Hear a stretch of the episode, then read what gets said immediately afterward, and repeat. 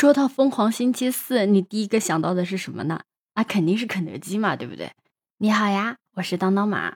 录这条播客的时候啊，我刚跟我的小伙伴吃完肯德基。我们在吃饭的过程中啊，就聊天嘛，然后就聊到了，就说现在好多中国的品牌啊，它在外面都不承认自己是中国的，反而非要说自己是国外的牌子，搞得好像国外的牌子身价就一定很高一样。然后国外呢，又有很多的牌子，它在辱华嘛，就是双面人这个样子。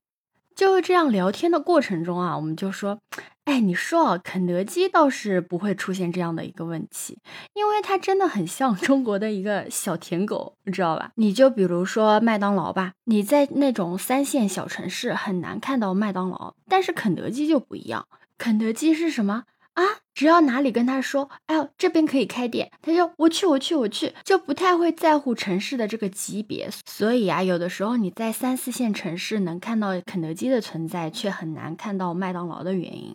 而且啊，肯德基的财务报表会有一个专门画出来一个板块，专门来分析在中国的盈余的这个状况。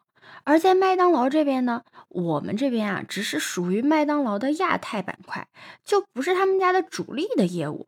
然后你再再说说这个营销吧，除了大家就是玩烂的那个疯狂星期四的梗之外啊，就是，哎，其实有一段时间吧，肯德基其实是有点卖不下去了的，然后他就调整这个战略嘛，他的这个战略呢也是很有意思，他就是我卖不下去啊，不是需要你们来适应我。我来适适应你们，然后疯狂的把自己的这个套餐啊，就是改成了一个本土化。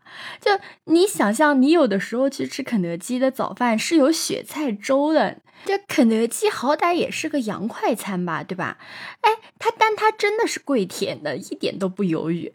毕竟它算是第一个在洋快餐店里面出现粥类的品种嘛，可能我们现在习惯了，不会觉得它有什么突兀的地方。但是你想象一个画面啊，就是一个外国人啊，他龇牙咧嘴的吆喝着说：“哎呀，我们这里的煎饼锅子最正宗了，快过来吃吧！” 你就会觉得，你想象那个画面，就会觉得它非常的搞笑。最后啊，我跟我的小伙伴得出的一个结论就是。肯德基很安全，它不论是从哪一个方面，它都比较安全和放心的，可以不用担心。哪怕真的到了那么一天，这个外国老头肯定也就是，你干什么呢？啊，这是我老乡，赶紧给我放下，不要耽误我做生意。你觉得我说的有道理不？可以在我节目下方给我留言哦。欢迎收听订阅走马，我是当当马，拜拜。